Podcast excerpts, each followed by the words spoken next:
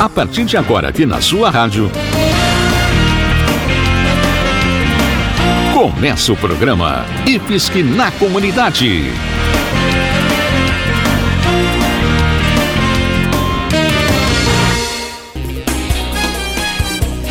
Olá, ouvinte, muito obrigado pela sua companhia. Começa agora o programa IFSC na Comunidade. O nosso abraço para todo mundo que nos escuta em Jaraguá do Sul, Guaramirim, Corupá e Massaranduba. Aqui no IFSC na Comunidade, a gente sempre traz informações e curiosidades, além de lembrar das vagas que estão abertas para estudar de graça no Instituto Federal de Santa Catarina, o IFSC, uma das melhores escolas do nosso país.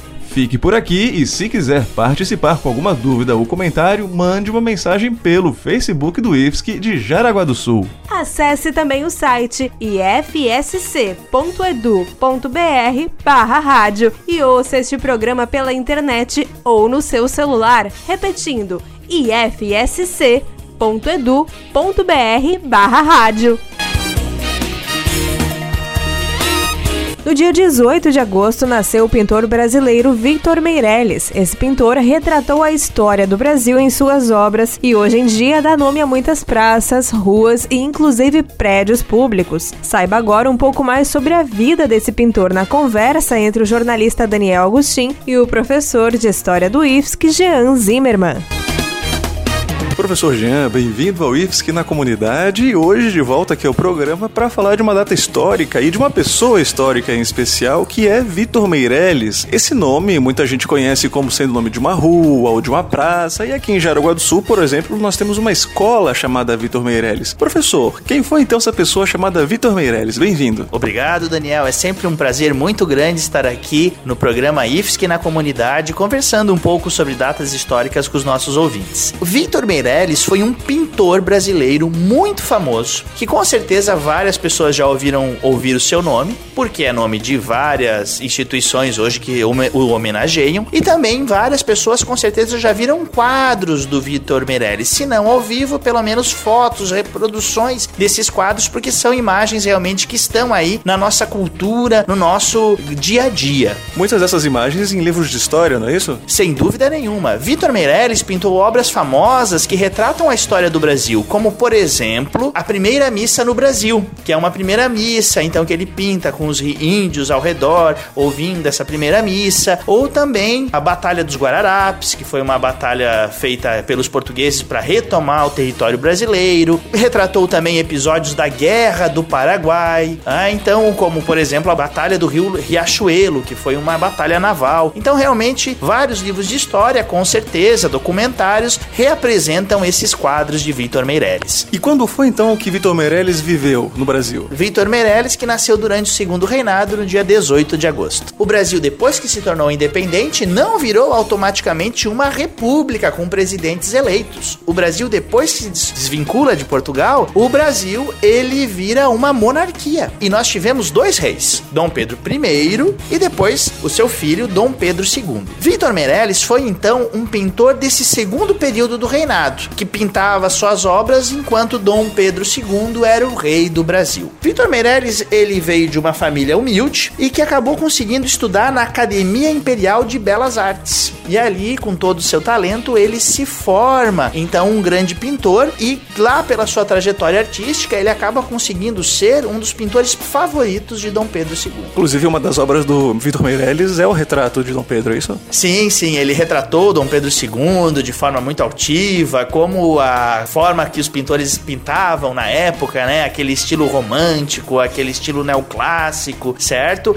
Mas Victor Meirelles foi tão grande que algumas pessoas conseguem ver nele, inclusive, pitadas de modernismo. Porque ao pintar o Brasil, ao tentar retratar essa mistura entre indígenas, europeus, essa gama de culturas que formam o nosso país, de alguma forma ele estava ali trazendo uma ideia de Brasil que depois seria muito mais bem explorada pelos modernistas. Ok, então, obrigado, professor, por apresentar Vitor Meirelles, né, essa figura tão importante da, da nossa cultura, que nasceu, então, dia 18 de agosto de 1832. Exatamente, Daniel. Então, eu imagino que as pessoas agora aqui da nossa cidade, a hora que passarem pra, pela escola Vitor Meirelles, ou então os alunos, obviamente, que estudam na escola Vitor Meirelles, podem lembrar desse grande pintor que foi é, ele para o nosso país. Educação em primeiro lugar. Aqui no Espaço Educação em Primeiro Lugar, a gente conversa sobre inclusão e sobre os desafios das escolas e da formação profissional. Você já ouviu alguém falar que uma pessoa é portadora de deficiência? Mas aí eu te pergunto: será que a pessoa que é portadora de deficiência pode largar a deficiência que ela esteja portando? Vamos descobrir agora na conversa com a professora Veridiane Ribeiro. Olá! A dica de hoje é para quem ainda usa o termo portador de deficiência para se referir às pessoas com deficiência. Usar o nome correto é uma questão de tornar mais humanizada as nossas relações sociais. Por isso, na Convenção Internacional para a Proteção e Promoção dos Direitos e Dignidade das Pessoas com Deficiência, ficou decidido que o termo correto é pessoas com deficiência e não mais portador de deficiência. O nome correto tem o objetivo de não esconder ou camuflar a deficiência, mas valorizar a questão humana. Ao nos referirmos às pessoas com deficiência, antes de dizer que elas têm uma deficiência, nos faz lembrar que se trata de um ser humano que merece ser tratado primeiramente com dignidade e humanidade. Além disso, a condição de ter uma deficiência faz parte da pessoa e esta não porta sua deficiência, não carrega a sua deficiência. A pessoa tem deficiência. Tanto o verbo portar como a palavra portador não se aplicam a uma condição que faz parte da pessoa. Lembre-se disso, hein? Antes de tudo, trata-se de um ser humano. Ok? Tchau, pessoal, e até a próxima Dica de Inclusão.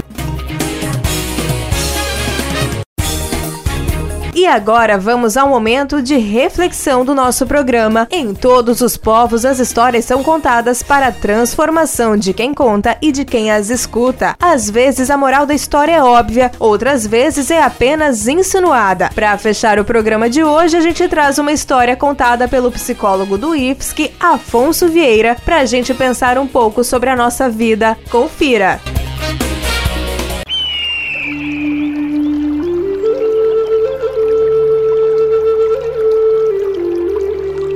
A história de hoje fala sobre a leiteira.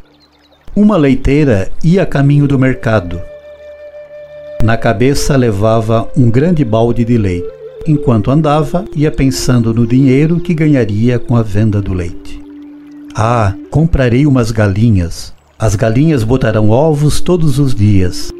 Venderei os ovos a bom preço. E com o dinheiro dos ovos comprarei uma saia e um chapéu novos. De que cor? Verde, tudo verde, que é a cor que me assenta bem. Irei ao mercado de vestido novo. Os rapazes me admirarão, me acompanharão, me dirão galanteios e eu sacudirei a cabeça assim. E sacudiu a cabeça. O balde caiu no chão e o leite todo espalhou-se. A leiteira voltou com o balde vazio. Reflexão não se deve contar hoje com os lucros de amanhã. Viver o momento presente pode ser a garantia da realização dos nossos sonhos futuros.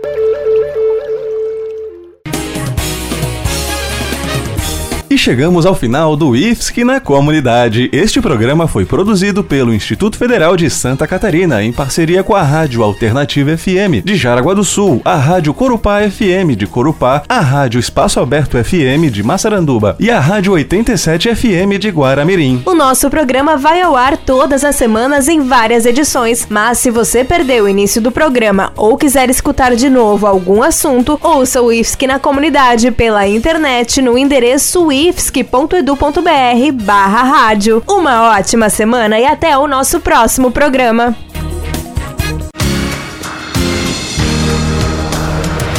Você acabou de ouvir o programa IFSC na Comunidade.